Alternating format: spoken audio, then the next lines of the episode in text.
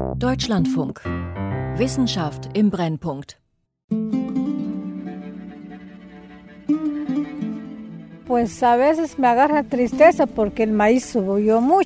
Der Mais wächst nicht mehr.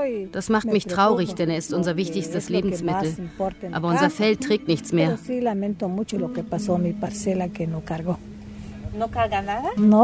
Nein, nichts. Alles ist vertrocknet. Die Katastrophe ist im Corredor Seco schon da. Doch ausgerechnet die Energiewende im globalen Norden könnte die Krise in Guatemala weiter verschärfen. Wir sind an einem Punkt angekommen, an dem wir nicht einfach weiter konsumieren können. Wir müssen begreifen, dass unser Konsum von irgendwem bezahlt wird.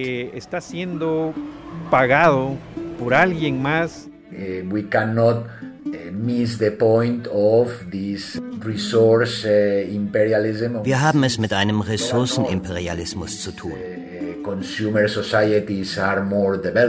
Im globalen Norden verbrauchen wir mehr Ressourcen, als uns zustehen. truly deserve regarding our share of the planet. Doppelte Klimaungerechtigkeit, wie Guatemala für die Krise bezahlt. Von Katharina Nicolait. Seit Stunden sind wir in Zentralguatemala unterwegs. Braune Berge wechseln sich mit gelben Tälern ab, die von ausgetrockneten Flussbetten durchzogen sind. Routiniert lenkt Ronaldo Bernardino den Pickup über die staubige Schotterpiste. Er ist Mitarbeiter des guatemaltekischen Umweltministeriums. Auf seinem weißen Hemd ist ein Aufnäher mit dem Namen seiner Abteilung, zu Deutsch Anpassung an den Klimawandel im Trockenkorridor. La limitante de acá en el territorio es las sequías. Das größte Problem ist die Dürre.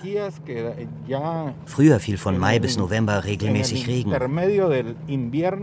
Heute kommt es vor, dass im Juli, August zwei Monate lang nicht ein Tropfen Regen fällt. Das halten die Feldfrüchte nicht aus. Implica entonces que no hay cultivo que resista a esa sequía.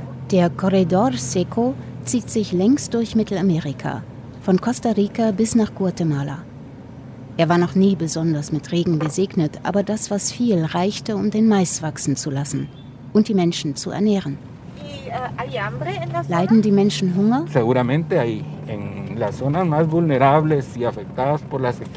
In den Gegenden, die am meisten von der Dürre betroffen sind, ist die Ernährungssicherheit nicht mehr gewährleistet. Am stärksten sind Kinder unter fünf Jahren betroffen. In dieser Gruppe wird zunehmend Unterernährung festgestellt.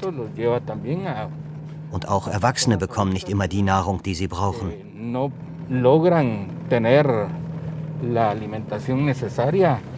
Diesen Menschen soll das Projekt zur Anpassung an den Klimawandel helfen. Ronaldo Bernardino und seine Kollegen nehmen jährlich 1100 Familien in das Programm auf. Umgerechnet 125 Euro haben sie für jede zur Verfügung. Los incentivos son básicamente el dotación de semillas mejoradas. In der Hauptsache verteilen wir verbessertes Saatgut und künstlichen Dünger.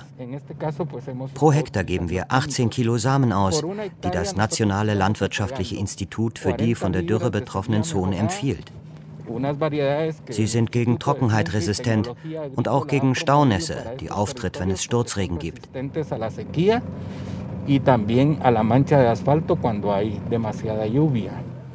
Ronaldo Bernardino biegt auf einen Feldweg ein und parkt den Wagen neben einem vertrockneten Maisfeld. Eh, Sieh dir das an. Auf diesem Feld gibt es keine Produktion. Die Pflanzen sind bis zur Blüte gekommen. Aber wenn du hier einen Maiskolben suchst, wirst du keinen finden. Sie hat alles verloren. Und wir werden noch mehr solcher Felder sehen. Eso implica de que todo perdió.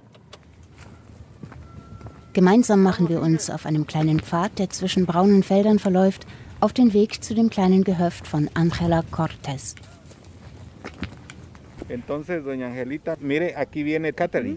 Angela Cortés empfängt uns vor einer kleinen, mit Wellblech gedeckten Hütte aus einfachen Lehmziegeln. Sie ist 52 Jahre alt, eine rundliche Frau mit fröhlichem Gesicht. Mais ist das Grundnahrungsmittel in Guatemala. Angela Cortes backt daraus Fladen, kocht ihn als Beilage und füttert damit ihre Enten und Hühner, die Eier und Fleisch liefern. Seit sie keinen Mais mehr erntet, muss sie ihn kaufen. Woher nehmen Sie das Geld? Wir suchen Feuerholz, um es zu verkaufen. Viele Leute gehen an die Küste, um dort zu arbeiten. Mein Mann ist dort. Das wenige, was er verdient, schickt er mir, damit ich Mais und andere Dinge kaufen kann. Er musste weggehen, denn hier gibt es keine Arbeit. Hier kann man nicht leben. Man sät und erntet nichts. Seit einiger Zeit, so sagt Angela Cortes, werde es mit der Dürre immer schlimmer. Letztes Jahr habe es noch ein wenig geregnet. Da habe sich das Feld etwas erholt und eine kleine Ernte gebracht. Aber dieses Jahr nicht. Hier gibt es keinen Regen. Nicht mehr. Wer weiß, was wird.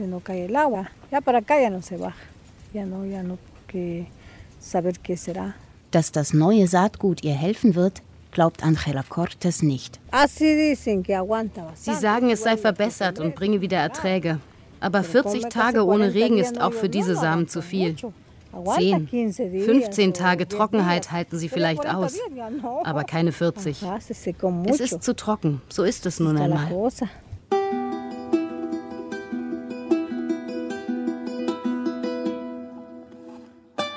Mittelamerika gehört zu den Regionen, die am meisten von den Folgen der Erderwärmung betroffen sind. Die Dürre im Corredor Seco sei nur ein Vorbote einer langen Reihe von Naturkatastrophen, die Guatemala künftig in immer kürzeren Abständen heimsuchen werden, sagt Enrique Pazos Avalos. Das liegt an der Kombination verschiedener Faktoren wie der geografischen Lage zwischen zwei Ozeanen und den Windströmungen. Sie führt dazu, dass die Auswirkungen des Klimawandels hier besonders groß sind. Die Projektionen für das Ende dieses Jahrhunderts gehen von extremen klimatischen Bedingungen aus.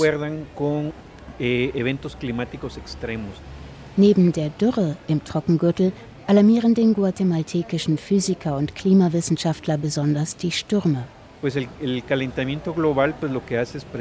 Durch die Erderwärmung staut sich Energie in der Atmosphäre an. Das ist es, was über dem Atlantik für die Bildung der Hurricanes sorgt, die dann hierher ziehen. 2020 gab es gleich zwei, Eta und Jota, die schwere Überschwemmungen verursachten. Sie werden häufiger und stärker und verursachen immer größere Katastrophen. Ein armes Land wie Guatemala erholt sich davon nur schwer. Enrique Pazos Avalos berechnet nicht nur die Auswirkungen des Klimawandels, sondern auch dessen Ursachen. Statistisch gesehen produziert jeder Deutsche zehnmal so viel klimaschädliches CO2 wie ein Guatemalteker. Han sido los países industrializados, los países del primer mundo, los que es sind die industrialisierten Länder der ersten Welt, die am meisten Klimagase produzieren. Wenn Guatemala heute damit aufhören würde, Energie zu verbrauchen, würde das kaum einen Unterschied machen. Eh, Den großen Ländern kann das alles egal sein. Sie werden irgendwie überleben. Aber wir hier werden katastrophale Auswirkungen sehen. Eh, bastante catastróficos en un futuro, ¿verdad?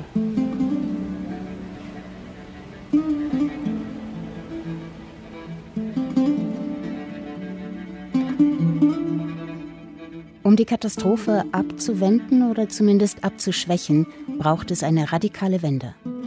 Europa hat inzwischen erkannt, dass es klimaneutral werden muss. Dazu hat die EU den Green Deal geschmiedet. Bereits 2030 sollen im Vergleich zu 1990 55 Prozent der fossilen Energie eingespart werden.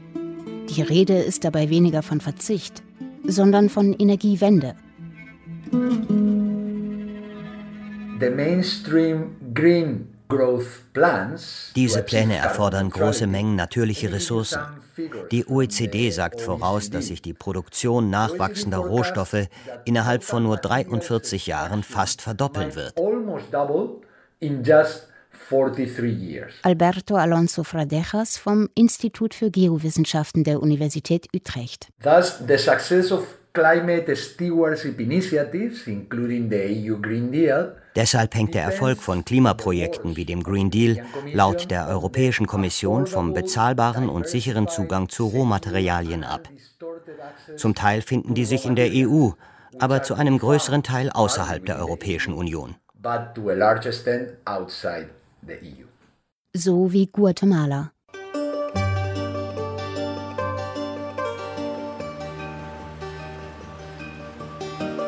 Was bedeutet es für die Menschen dort, wenn in ihrer Nachbarschaft unsere Energieprobleme gelöst werden?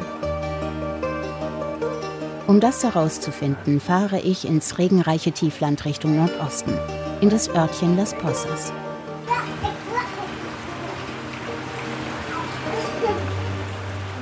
Fasziniert berührt Aldea meine roten Haare. Sie hat noch nie eine Erwachsene mit dieser Haarfarbe gesehen, nur Kinder auch die Haare der Dreijährigen sind rot. Ein Zeichen von Mangelernährung, die als Kwashiorkor bezeichnet wird. Sie wird durch einen Mangel an Proteinen verursacht und beeinträchtigt die geistige und körperliche Entwicklung der Kinder. Regen trommelt auf das Blechdach und weicht langsam aber sicher den Lehmboden auf. Aldeas Vater freut sich trotzdem darüber. Er braucht ihn dringend.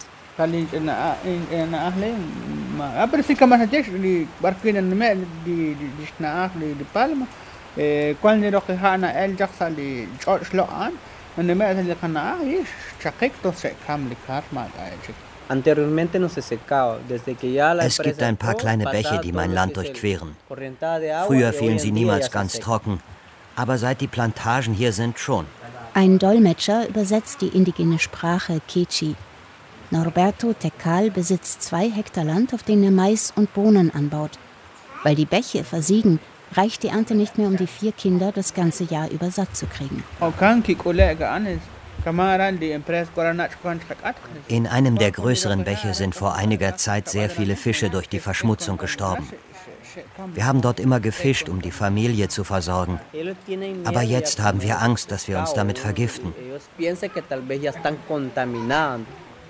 Seitdem die Grupo Arme hier jedes Stück Land, das sie bekommen kann, aufkauft, sind auch die kleinen Waldstücke zwischen den Feldern verschwunden. Und damit das Feuerholz, das die Familie von Norberto Tecal zum Kochen braucht. Abgesehen von ein paar übrig gebliebenen Feldern besteht die ganze Region aus Plantagen. Auf der Internetseite der Grupo Arme ist viel von Arbeitsplätzen und Entwicklung zu lesen, doch Franklin Corrado Argueta von der Pastoral Social, dem sozialen Arm der katholischen Kirche, lässt das nicht gelten. Einige der Bauern arbeiten auf den Plantagen. Je nach Job verdienen sie umgerechnet zwischen 3,50 Euro und 6 Euro am Tag.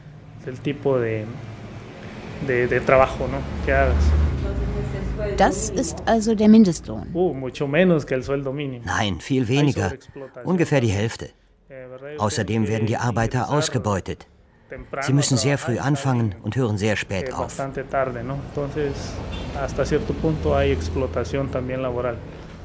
Wie viele andere Palmölproduzenten betont auch die Grupo Ame, dass ihre Plantagen zertifiziert sind und nur wenig Pestizide verwendet werden. Nur weil sie etwas organischen Dünger einsetzen, sind sie noch nicht nachhaltig. Denn die eigentliche Belastung ist die Ausbreitung der Pflanzungen. Und die ist bei allen Plantagen gleich. Guatemala ist ein kleines Land, aber inzwischen der weltweit fünftgrößte Produzent von Palmöl. Der Hunger nach immer mehr Fläche ist groß und Franklin Corrado Argueta beobachtet, dass die Bauern mit äußerst fragwürdigen Methoden dazu gedrängt werden, ihr Land zu verkaufen. Es gibt Einschüchterungen und unerklärliche Todesfälle von Anführern, die zum Widerstand aufrufen. Wenn jemand nicht verkaufen will, dann kaufen sie das Land drumherum und verwehren ihm den Zugang zu seinem Feld. Das ist eine einfache Art, die Leute unter Druck zu setzen. Eh,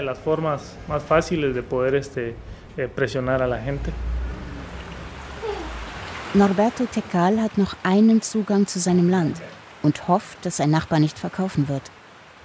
Die Palmölkonzerne zahlen für einen Hektar Land gut 900 Euro. Das ist nicht mal ein Viertel dessen, was der Familienvater aufbringen müsste, würde er anderswo neu anfangen. Ah, Einige der Nachbarn, die verkauft haben, sind in die USA gegangen. Haben sich auch manche in Naturschutzgebieten angesiedelt? Ja, einige.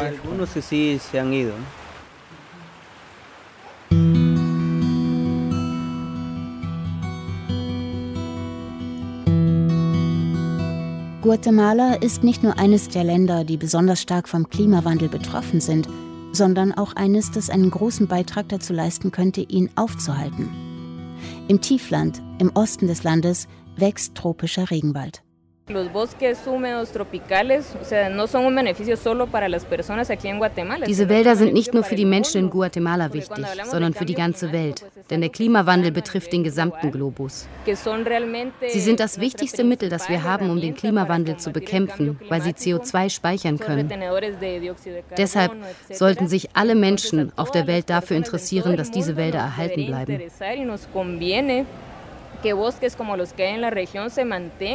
Sagt die guatemaltekische Biologin Barbara Escobar Anlev, die sich auf die Bedeutung des heimischen Regenwaldes spezialisiert hat. Aber was wir sehen ist, dass sich diese Monokulturen immer weiter dort ausbreiten, wo dieser wichtige Speicher wächst. Damit sorgen wir dafür, dass sich die Effekte des Klimawandels verstärken. Und das ausgerechnet im Namen des Klimaschutzes. Das Palmöl, das in Guatemala angebaut wird, ist hauptsächlich für Biosprit bestimmt. Das Palmöl ist derzeit der am meisten verwendete Biokraftstoff, denn es ist von allen pflanzlichen Ölen das billigste. Für unser Wirtschaftssystem ist es das Wichtigste, schnell und einfach Geld zu machen. Die Kosten für die Umwelt und die sozialen Kosten, die dabei entstehen, sind zweitrangig.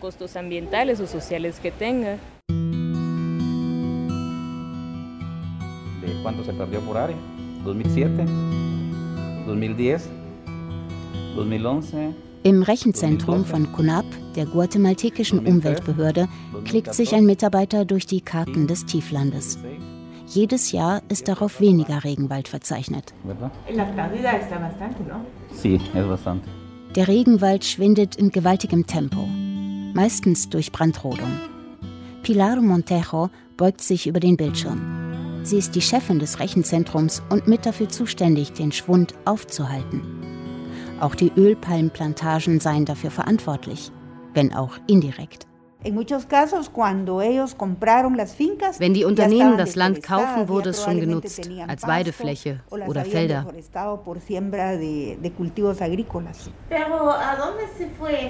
Para los parques.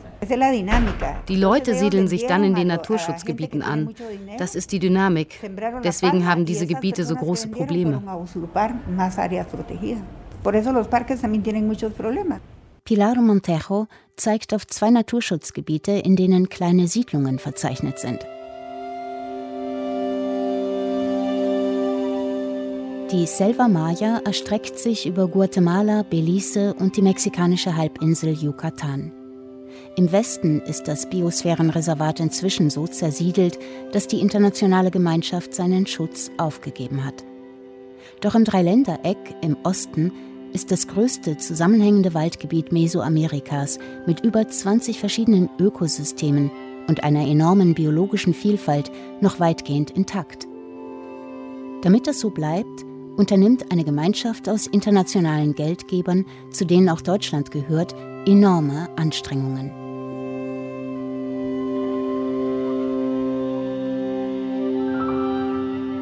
Innerhalb des Biosphärenreservates gibt es verschiedene Zonen. Manche sind vollständig geschützt. Hier darf nichts aus der Natur entnommen werden.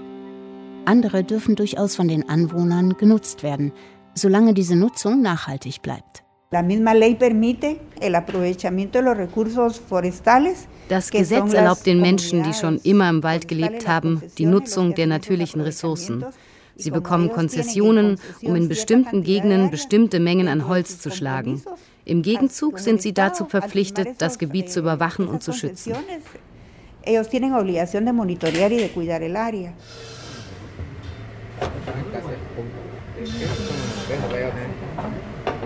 Das Sägewerk von Oaxac-Tun liegt hinter dem Dorf, ganz am Ende der Schotterstraße, die sich in den Urwald schiebt. Danach kommt Richtung Norden auf 150 Kilometern nur noch Dschungel.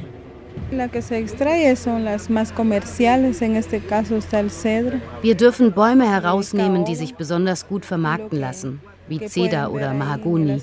Sie müssen mindestens 60 Jahre alt sein und eine gewisse Größe haben. Kleine Bäume und solche, die Samen tragen, müssen für die Zukunft stehen bleiben. Außerdem muss für die Bäume, die gefällt wurden, um an das Holz heranzukommen, ein Ersatz gepflanzt werden.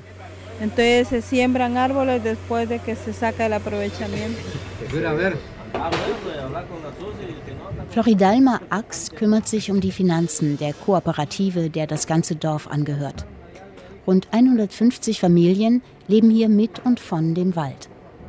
Haben die Männer in einem bestimmten Gebiet Bäume gefällt, dauert es 60 Jahre, bis sie es erneut dürfen. Andere Pflanzen können häufiger entnommen werden. Brotnuss, eine Frucht, die in den USA als sogenanntes Superfood beliebt ist. Samen, die für Medizin verwendet werden. Oder Chate, von Floristen geschätzte dekorative Zweige. Diese Pflanzen wachsen wild und werden nicht angebaut. Hier sind keine Plantagen erlaubt und auch keine Viehzucht. Wir haben nicht mal Pferde. Felder für Mais und Bohnen dürfen nur in kleinem Umfang angelegt werden. Und die Dorfgemeinschaft hat sich zum aktiven Schutz des Waldes verpflichtet. Es gibt Kontrollgänge, um illegale Holzfäller abzuhalten. Feuer wird streng überwacht. Seit mehr als 25 Jahren hat es hier keine Brände gegeben, weil immer jemand auf den Wald aufgepasst hat.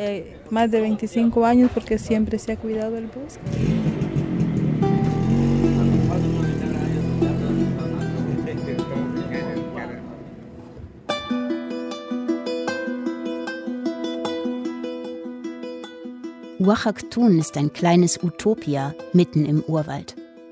Die internationale Gebergemeinschaft hat dafür gesorgt, dass es Märkte für diese Produkte gibt. Und das gemeinschaftlich verwaltete Einkommen erlaubt es, die Kinder auf weiterführende Schulen zu schicken. Damit sich etwas ändert, muss es mehr solche sozialen Innovationen geben, die mehr Menschen erreichen. Nur so erreichen wir eine ökologische und soziale Transformation hin zu mehr Nachhaltigkeit. Sagt Alberto Alonso Fradejas, der zehn Jahre lang in Guatemala gelebt und zum Thema Ressourcenverbrauch geforscht hat. Es hat lange gedauert, bis die deutsche Politik Konsequenzen aus dem Zusammenhang zwischen der Abholzung des Regenwaldes und der Nutzung von Biosprit gezogen hat.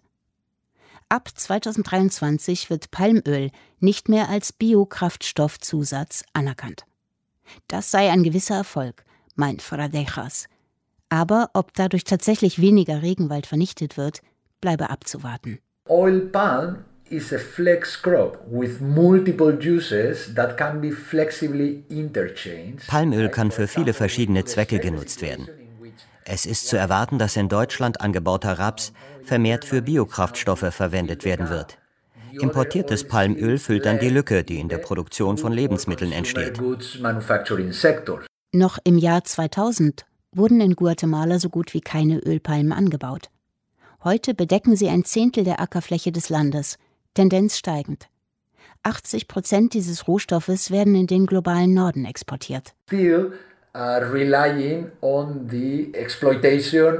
Still, wir beuten immer noch bestimmte Gruppen und Länder aus, nur dass wir jetzt fossile durch sogenannte grüne Rohstoffe ersetzen.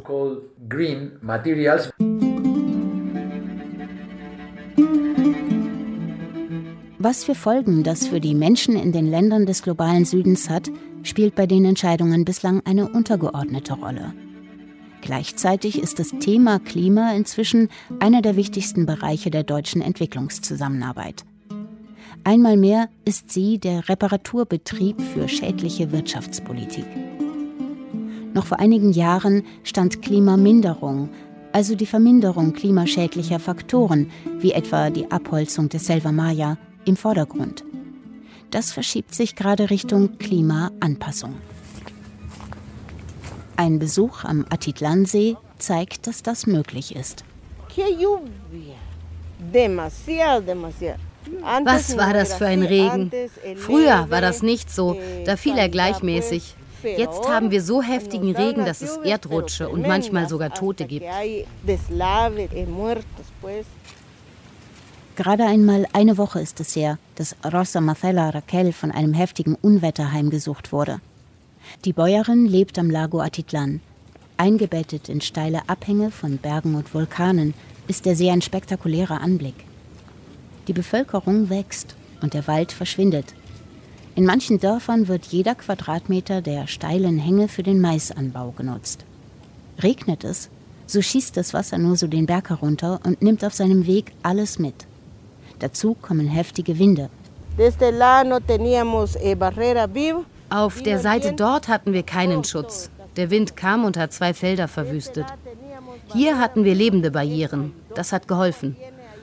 Und wenn das Wasser vom Berg kommt, dann läuft es um das Feld herum und nimmt die Erde nicht mit. Diese lebendige Mauer besteht aus einer Reihe von hochwachsenden Pflanzen mit tiefen Wurzeln, die den Feldrand festigen. Die breiten Blätter halten den Wind ab. Außerdem kann Donna Rosa daraus Tamales, in Blätter gewickelten Maisbrei machen. Der Rat, Ochadikoschka anzubauen, kam von Kokaib Saloch Yak. Diese Pflanze sorgt nicht nur für ein kleines Zusatzeinkommen, sondern hilft auch, die Feuchtigkeit im Feld zu halten. Die Blätter, die zu Boden fallen, sind außerdem guter natürlicher Dünger. Und es ist eine Pflanze, die besonders gut mit den Folgen des Klimawandels zurechtkommt. Kokaib Saloch Yak ist Agraringenieur und gehört zum indigenen Volk der Kakshikel. Er arbeitet bei Sedrak, einer kleinen Landwirtschaftsschule, in der Bauern Methoden lernen, mit denen sie sich an den Klimawandel anpassen können. Ein Teil der Finanzierung kommt vom Deutschen Ministerium für Entwicklungszusammenarbeit. Kokaib Salochjak setzt nicht auf neue Entwicklungen, sondern auf indigene Traditionen. Für ihn ist eine Milpa nicht einfach ein Feld. Das System der Milpa ist ein Lebenskonzept. Ich lebe dort zusammen mit dem Mais und anderen Pflanzen, mit Früchten und Insekten und anderen Tieren, die alle dazugehören. Und sie leben zusammen mit mir. Alles ergänzt sich gegenseitig. In der Landwirtschaftsschule Sedrak hat Kokaib Salochjak eine ideale Milpa als Modell angelegt. Darauf wachsen Bäume und Mais, Bohnen, Kürbisse und anderes scheinbar wild durcheinander. Jede Pflanze hat ihre Aufgabe. Die Bäume sorgen für Schatten und halten mit ihren Wurzeln die Erde fest. Großblättrige Gewächse schützen die Erde vor dem Austrocknen. Andere werfen Blätter ab, die reich an Nährstoffen sind. Diese Vielfalt hilft den Bauern auch unter schwierigen Bedingungen zu überleben. Dadurch, dass die Milpa so divers ist, gibt es dort immer eine Art, die mit der Trockenheit zurechtkommt. Die Familie hat immer etwas zu essen oder auch Feuerholz, was hier in der Gegend ein wichtiger Energieträger ist. Das Wissen darum, wie eine Milpa aufgebaut sein sollte, hilft den Familien langfristig, die Probleme des Klimawandels zu überwinden.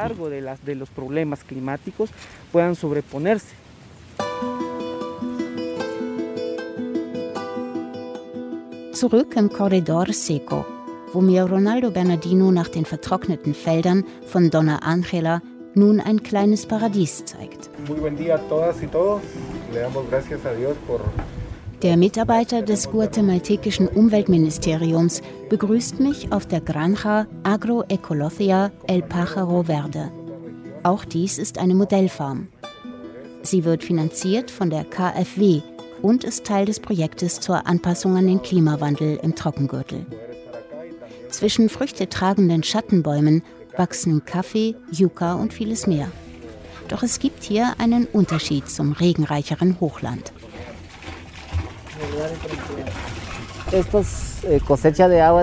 Das ist eine Anlage zur Wasserernte. Damit kann ich die ganze Parzelle versorgen. Alfredo Gallego hat an allen Dächern auf der Farm Rinnen angebracht. Sie fangen die seltenen, aber heftigen Regengüsse auf und leiten das Wasser über lange Rohre in Teiche. In einem ist sogar eine kleine Fischzucht. Die Teiche speisen dünne Rohre, die tröpfchenweise die üppig wachsenden Pflanzen mit Wasser versorgen. Sin esto no puedo pensar en, en producir porque ohne diese Anlage wäre es unmöglich, etwas anzupflanzen. Wo sollte das Wasser sonst herkommen? Ich brauche diesen Vorrat. Das ist die Grundlage für den Anbau. Eine kleine Anlage, mit der sich schon einiges bewirken ließe, würde etwa 200 Euro kosten. Doch in dem Projekt sind dafür keine Mittel vorgesehen. Und das Geld selber aufzubringen, ist für Angela Cortes völlig illusorisch. Gott weiß, was er tut, und wir können nicht mit ihm streiten. Aber ohne Mais können wir nicht leben. Wir können ja nicht aufhören zu essen, dann sterben wir an Hunger.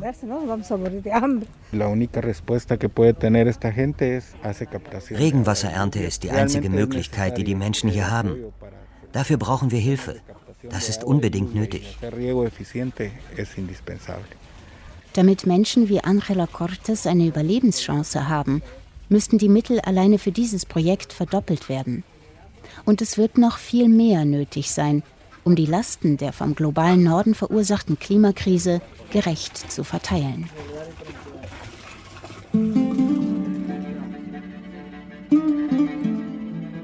Doppelte Klimaungerechtigkeit. Wie Guatemala für die Krise bezahlt. Von Katharina Nicolait. Es sprachen Bettina Kurt, Inka Löwendorf und Mirko Böttcher. Ton Christoph Richter. Regie Beatrix Ackers.